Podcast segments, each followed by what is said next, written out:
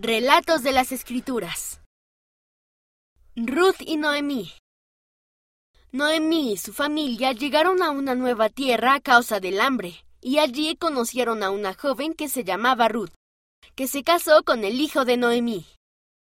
El esposo de Ruth murió, y ella se puso muy triste. Noemí también estaba muy triste, así que decidió regresar a su tierra natal. Noemí le dijo a Ruth que regresara con su familia, pero Ruth amaba a Noemí y le prometió que iría con ella y la cuidaría.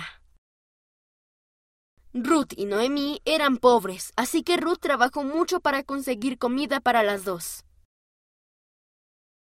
Un día, un hombre que se llamaba Vos vio a Ruth juntar el grano sobrante en uno de sus campos.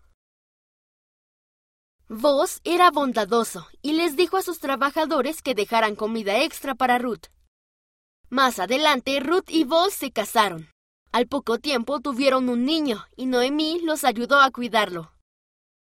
Puedo ayudar a cuidar a los demás y ser bondadoso con las personas necesitadas.